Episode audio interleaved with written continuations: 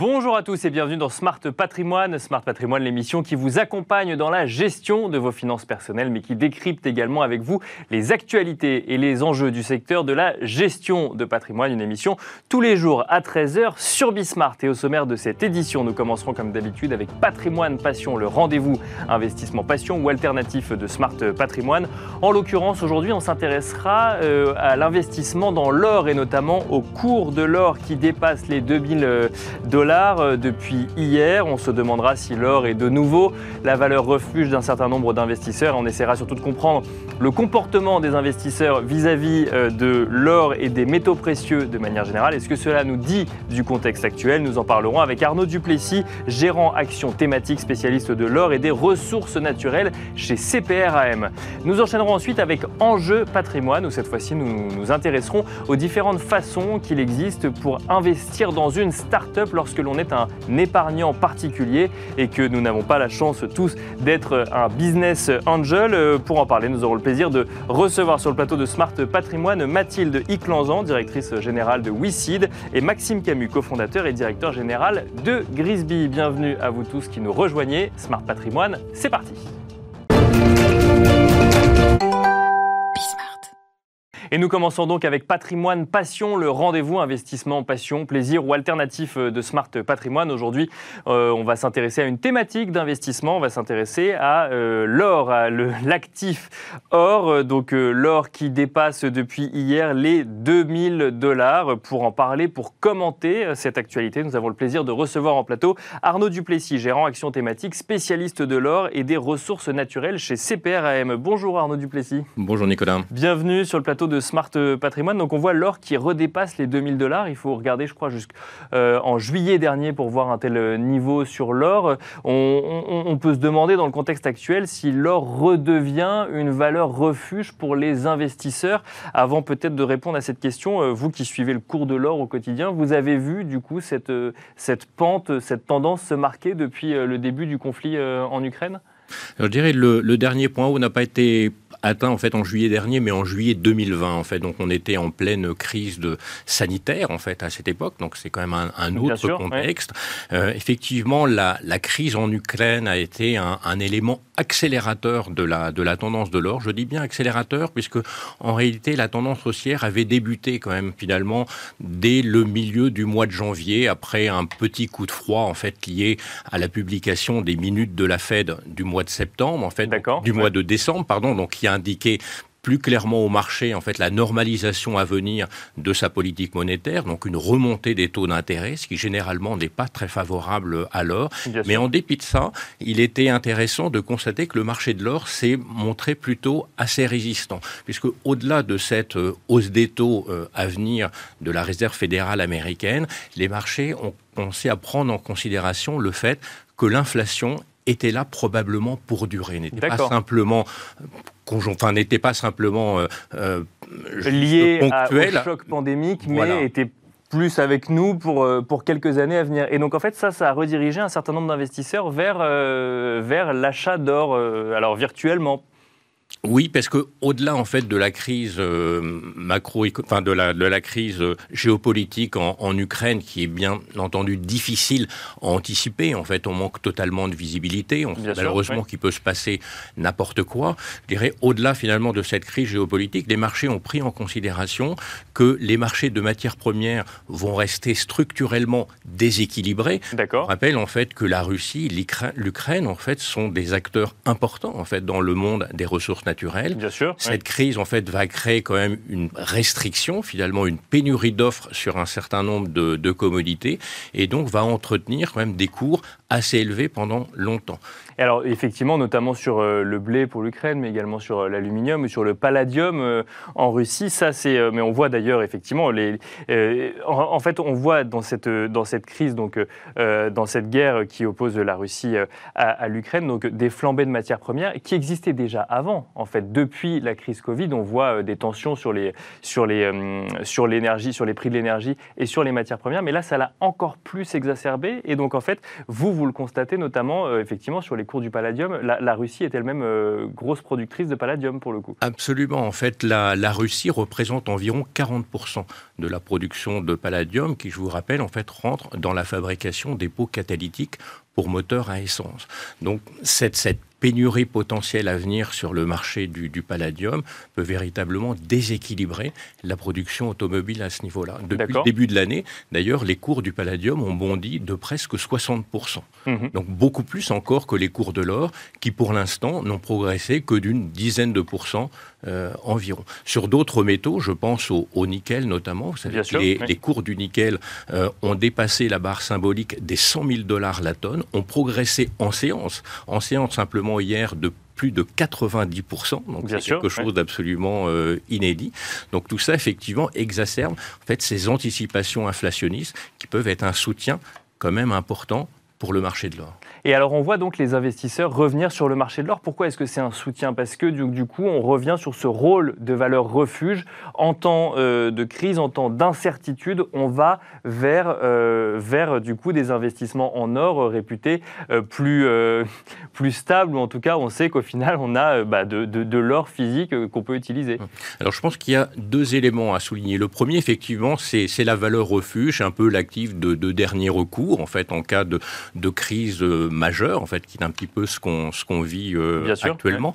Mais c'est également une réserve de valeur, je dirais surtout dans les environnements inflationnistes et précisément dans les environnements dans lesquels les taux d'intérêt réels restent bas. D'accord. une des conséquences de la de la crise actuelle, c'est qu'après être remontés, les taux d'intérêt réels sont en train de replonger de nouveau sur le 10 ans réel américain, par exemple. On Bien sûr, dans, une, dans la zone des moins 1%. Donc on est revenu, grosso modo, euh, sur les niveaux du début d'année. Et pourquoi? Puisque cette crise est, a une telle ampleur que tous les scénarios économiques sont en train d'être mis en cause, alors qu'on anticipait plutôt une poursuite de la croissance en 2022. On est en train aujourd'hui de se demander si on ne va pas assister à un ralentissement marqué, voire, une, récession. en fait de l'économie. Donc, je dirais conjugué à cette reprise de l'inflation, on revient à ce fameux scénario de stagflation potentiel qui, vis-à-vis du marché de l'or, en fait, constituerait vraiment un, un marché, un soutien extrêmement fort. Alors, euh, on, l'a dit en début d'émission, donc là, on dépasse les 2000 dollars. Il faut, il faut revenir euh, en juillet 2020 pour euh, trouver les plus hauts sur, le, sur l'actif or. Est-ce que là, c'est une nouvelle. Le, ce, cap des 2000 dollars ouvre encore un potentiel pour l'or ou, ou, ou c'est une alerte, entre guillemets, mais ensuite, on va assister à une sorte de diversification Difficile à dire en fonction du, du, du, contexte géopolitique, évidemment, mais en matière plus de comportement des investisseurs. Alors peut-être en matière de comportement des investisseurs, je pense que tous sont un peu en ligne de mire, finalement, ce, ce point haut atteint pendant l'été 2020 qui était à 2075. Hein. Bien On n'est qu'à 3% aujourd'hui. Donc c'est euh, presque étonnant, à la limite, que les cours de l'or n'aient pas progressé plus rapidement, eu égard à la violence, en fait, de cette crise euh, géopolitique euh, que nous vivons euh, aujourd'hui. Mais encore une fois, je dirais, tout ce qui est lié à cette crise géopolitique, par définition, est très difficile à anticiper. Bien sûr. je, je ne pense pas malheureusement que cette crise géopolitique se règle comme ça du jour au lendemain très rapidement. Enfin, mais je dirais toute amélioration de la situation pourrait soulager un petit peu l'esprit des investisseurs. Et d'autant plus que de l'autre côté, les actifs risqués que sont les marchés d'actions ont déjà quand même beaucoup baissé. On vient d'enregistrer une baisse de l'ordre de 25% environ sur les plus hauts. Alors dans le passé, lors de crises importantes, on a pu observer des baisses, des baisses plus importantes de l'ordre de 35-40%, enfin sans parler en fait de la forte baisse liée au Covid en fait durant le premier trimestre 2020, mais qui était un petit peu encore très exceptionnel, rappelons-le. Alors, effectivement, vous mentionnez euh, donc, le fait qu'on on aurait pu voir l'or euh, progresser plus. Alors, c'est vrai qu'à chaque fois que vous venez, je vous embête un petit peu avec euh, les crypto-monnaies. Là, l'idée, c'est pas de vous embêter avec ça, mais de, de, se poser la question est-ce que l'or est autant une valeur refuge qu'il y a 10 ou 20 ans? Là, par exemple, effectivement, on a vu les investisseurs aller massivement sur les actifs obligataires aux États-Unis, face au, dans un contexte incertain, face à d'autres actifs risqués. est-ce que l'or, entre guillemets, a plus de concurrence aujourd'hui en matière de valeur refuge que par le passé Alors, on avait déjà évoqué ce point la dernière fois qu'on s'est parlé, et euh, je vous avais répondu en fait qu'autant on peut considérer les crypto-monnaies comme un actif de diversification dans un, dans un patrimoine, autant il me semble qu'on ne peut pas les considérer comme un actif défensif. Pourquoi? Déjà parce que leur volatilité est incroyablement élevée. Alors que la volatilité habituelle de l'or est de l'ordre de 14 à 15% la volatilité du Bitcoin, par exemple, est de l'ordre de 50 Donc c'est beaucoup trop, en fait, pour un, pour un, pour un actif euh, défensif. Ça, c'est une première chose. Et la deuxième chose, contrairement à l'or, en fait, c'est un actif qui ne repose sur aucun sous-jacent. Bien sûr. Finalement. Et alors, au-delà de, au -delà des crypto-monnaies, effectivement, le fait de voir euh, euh, des investisseurs aller massivement vers des actifs obligataires, est-ce que là, par exemple, c'est quelque chose qu'on avait moins l'habitude de voir par le passé dans des situations incertaines ou, ou, ou on a toujours eu l'habitude de le voir et en fait, les, c'est quand dans des, dans des contextes incertains, les investisseurs vont vers l'or, mais aussi vers les actifs obligataires des pays qui remboursent le, plus, le mieux leurs dettes alors généralement, les, les, actifs euh, de crise, par définition, sont souvent des actifs américains. On a bien vu, effectivement, pendant cette crise, les investisseurs se sont tournés de nouveau vers les emprunts d'État euh, américains, dont les taux sont revenus, enfin sur le 10 ans, on est revenu aux alentours de 1,70, 1,75, après avoir dépassé quelque temps le niveau des 2%, donc avant le, le déclenchement de cette crise. Les, les, investisseurs se tournent aussi vers les devises, en fait, les devises Bien sûr, oui, on voit le dollar progresser, comme le dollar on voit l'euro pour le et ce qui, pour les investisseurs euh, en euros sur l'or, est un, double effet positif, parce que habituellement, les cours de l'or ont plutôt tendance à, bien se comporter quand le dollar euh, baisse, et réciproquement. Donc, pour les investisseurs euros, ça constitue souvent une petite frustration. Et là, dans des effets de crise, depuis le début de l'année, le dollar américain a progressé d'environ 5% contre l'euro. Donc, additionné à ces 10% de valorisation des cours de l'or en dollars, bon, on arrive à peu près à 15%. La dernière fois que vous êtes venu en plateau, on a parlé de l'or, mais on a également parlé de, bah, de ce qui produit de l'or, à savoir les mines d'extraction d'or. Aujourd'hui, dans un contexte géopolitique plus incertain que la dernière fois euh, euh, qu'on s'est parlé, d'un côté, on voit l'or qui revient sur ses plus hauts historiques, donc on peut se dire que ça peut porter l'activité euh, des mines d'or, et de l'autre, on se dit que bah, ces mines d'or, elles peuvent être dans des zones géographiques qui vont être impactés ou non par euh, un soutien à la Russie, une neutralité vis-à-vis de la Russie ou des euh, sanctions euh, comme on a pu le voir, du, monde occidental. Quelle est la situation aujourd'hui de l'activité d'extraction de mines d'or pour le coup? Là, vous avez tout à fait raison de, signaler ce point. La Russie produit grosso modo 10% euh, de la production mondiale d'or euh, aujourd'hui. Donc on est dans une fourchette de 300 à 350 tonnes d'or euh, produites chaque année. Donc il est évident en fait que les, producteurs d'or russes, russes pour la plupart, en fait, quelques, quelques rares sociétés nord-américaines ont des, des expositions sur la Russie. Il est évident en fait que ces sociétés sont impactés euh, par la situation actuelle. En revanche, les sociétés euh, orifères qui sont situées dans d'autres zones, quelque part, profitent de cette situation euh, déjà gérée par la remontée des cours de l'or. Mais il, y a, un... lien direct entre les deux, entre la remontée des cours de l'or et du coup l'activité d'extraction de, de, mines d'or. Oui, logique, puisque du coup ils vendent plus cher et donc. ah ben oui, direct, parce que le, le, le chiffre d'affaires, par définition, des sociétés minières se base d'abord sur l'évolution des cours, en fait. Bon, évidemment, euh, ajusté par la production euh, sur la période, mais effectivement, ça met en avant de nouveau euh, l'importance de la prise en considération du risque géopolitique. C'est la raison pour laquelle, dans notre construction de portefeuille, je dirais, ce risque géopolitique fait partie vraiment des points essentiels dans la sélection de valeurs dans lesquelles nous investissons. Merci beaucoup Arnaud Duplessis d'être venu euh, bah, décrypter avec nous hein, ces, tendances et notamment bah, ce, nouveau point haut, enfin cette approche du point haut euh, donc, euh, en matière d'investissement dans l'or, mais quand même on dépasse le seuil psychologique des 2000 dollars. Arnaud Duplessis, je rappelle que vous êtes gérant action thématique spécialiste de l'or et des ressources naturelles chez CPRAM. Quant à nous, on se retrouve tout de suite dans Enjeu patrimoine.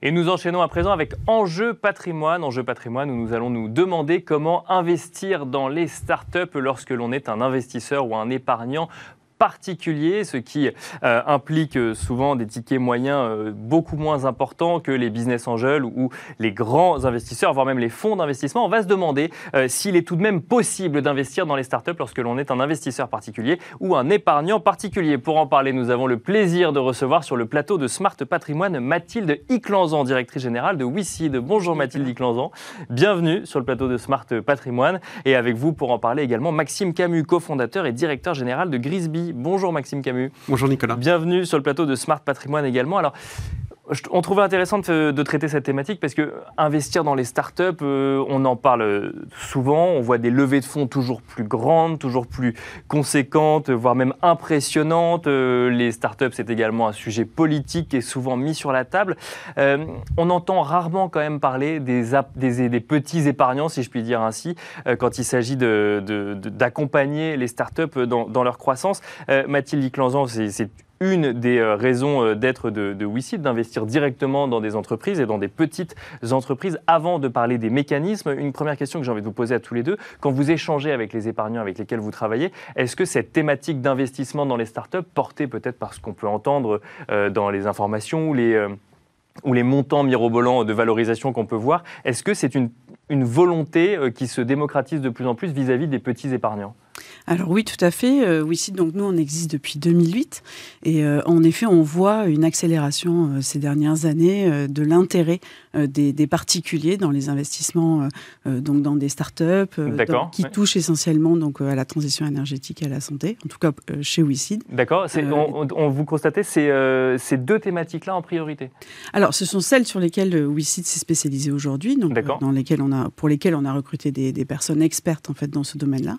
mais oui, oui, on a de plus en plus d'investisseurs. Aujourd'hui, on a la chance chez WICID d'avoir à peu près 200 000 investisseurs, euh, qui est une, communauté euh, finalement euh, et qu'on continue à développer chaque année. Et, vous constatez une, montée en puissance depuis ces dernières années justement sur ce sujet-là parce que en fait ça devient de plus en plus connu, euh, cette ce, entre guillemets, le, fait qu'on ait des euh, grandes réussites euh, de start-up en France et donc de, une volonté de plus en plus d'épargnants d'y prendre part? Oui, c'est vrai, il y a une accélération depuis à peu près 2017-2018. Hein. Aujourd'hui, on s'aperçoit que les tickets moyens quand même augmentent.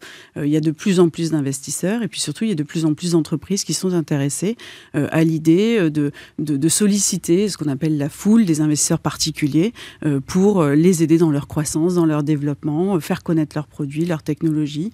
Euh, voilà, et donc c'est ce que permet WICID finalement par une digitalisation euh, complète. Alors on va revenir sur le mécanisme effectivement de, crowdfunding permis par WICID. Juste avant, Maxime euh, Camus, j'ai envie de vous poser la même question. C'est alors chez Grisby, vous ne faites euh, pas que de l'investissement dans les startups, vous avez une solution d'investissement beaucoup plus large ou d'accompagnement d'épargne beaucoup plus large. Cette thématique d'investissement dans les startups, est-ce que vous la voyez monter en puissance également, de dire bah, je vois des valorisations toujours plus grandes, des licornes, toujours plus de licornes en France, ou en tout cas une volonté d'en avoir toujours plus euh, Comment est-ce que moi, épargnant particulier, je peux, intervenir? Ça, c'est des questionnements que vous voyez aujourd'hui? Oui, très clairement. Euh, ça fait effectivement quelques, petites années. Et pour nous, notamment depuis 6 à, 8 mois, on a un partenariat, on va y revenir, qui nous permet permet de proposer euh, une solution d'investissement à nos, à nos, clients qui est très intéressante.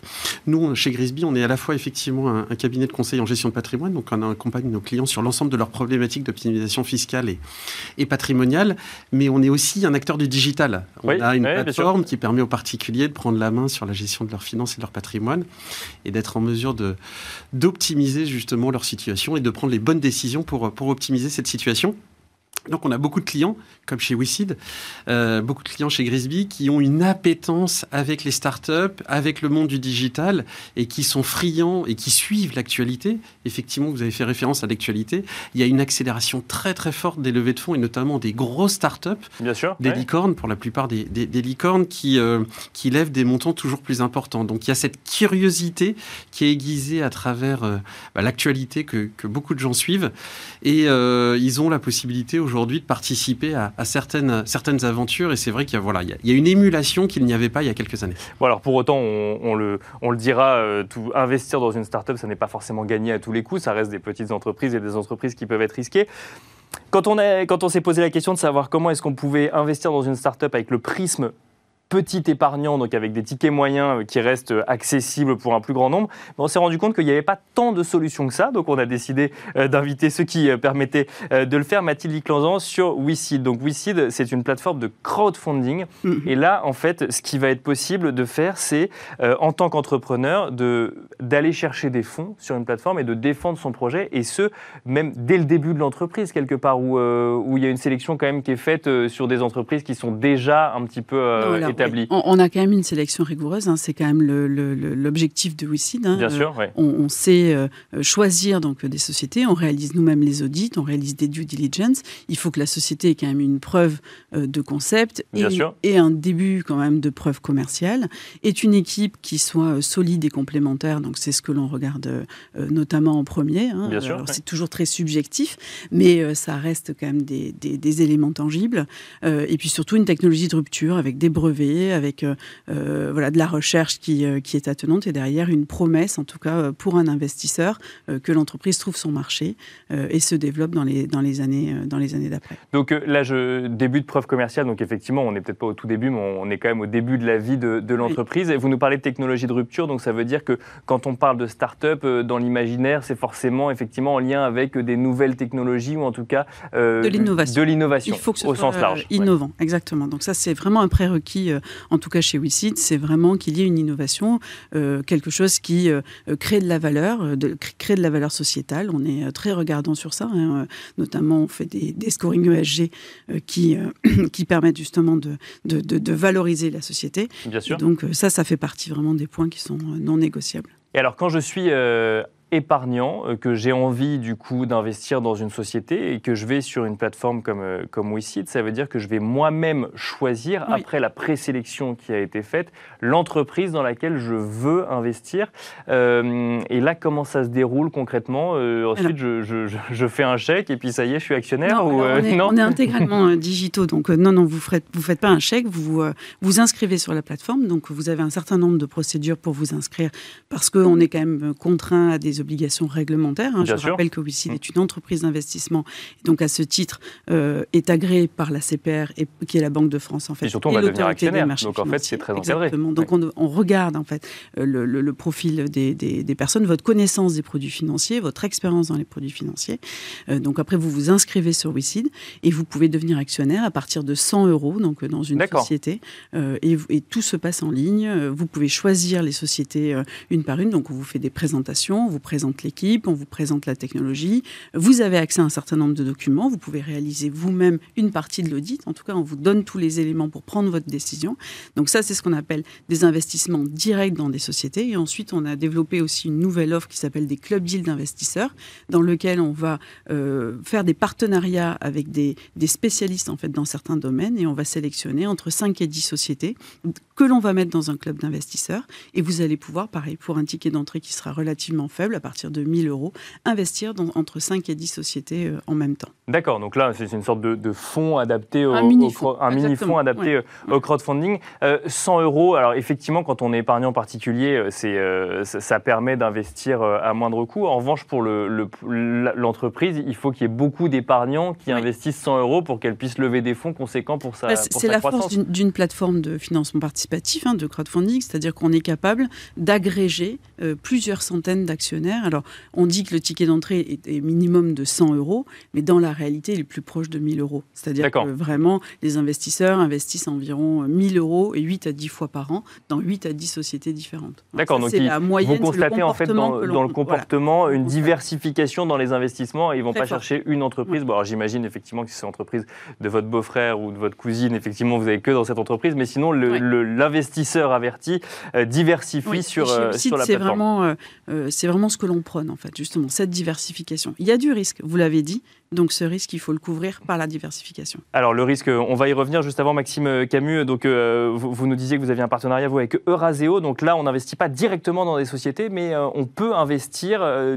avoir cette démarche d'investissement dans la thématique startup via des fonds pour le coup, et ce même quand on est un petit épargnant. On n'est pas obligé d'être millionnaire ou d'être business angel. Non, non, exactement. C'est la nouveauté. Nous, on a, on a signé un partenariat avec Euraseo il y a, il y a quelques mois maintenant. Euraseo, c'est un acteur incontournable du private equity, donc dans l'investissement dans des sociétés non cotées, en particulier dans des sociétés innovantes, dans des startups, dans des scale-up.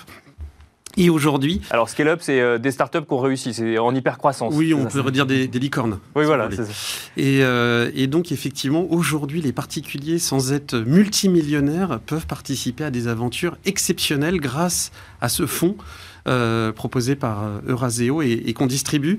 c'est vraiment exceptionnel et on parlait de licorne il y a, il y a quelques instants. C'est vrai que participer à des aventures comme celle de Doctolib, de Back Market et de, et de plein d'autres, ça, ça, le commun des mortels pense que c'est aujourd'hui totalement inaccessible. ce bah, sont des entreprises qui lèvent des centaines de millions bah, d'euros. C'est ce que, j'allais dire. Si, j'ai un ticket moyen de 1000 euros, euh, qu'est-ce que Doctolib en, en, a à faire, entre guillemets, par rapport à la valorisation actuelle? Oui, alors chez Euraseo, il y a deux fonds. Il y a un FCPR, c'est un fonds commun de placement à risque, qui est accessible à partir de 20 000 euros. Donc on n'est pas sur les mêmes tickets d'entrée, mais néanmoins, c'est aussi la démocratisation, c'est aussi une révolution.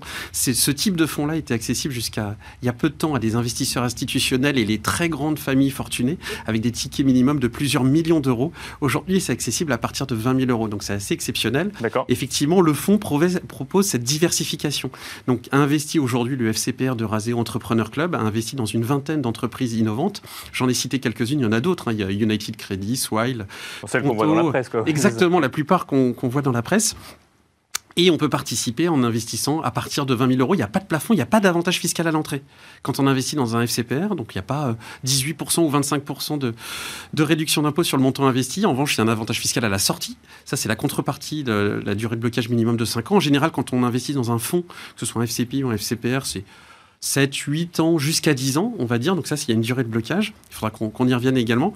Euh, mais il n'y a pas de fiscalité sur les éventuelles plus-values générées à travers, à travers le fonds.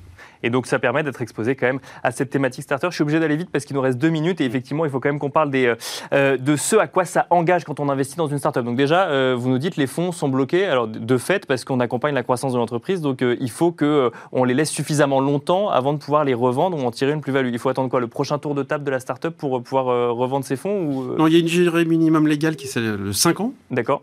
pour, pour bloquer les fonds, pour obtenir l'avantage fiscal, la contrepartie fiscale.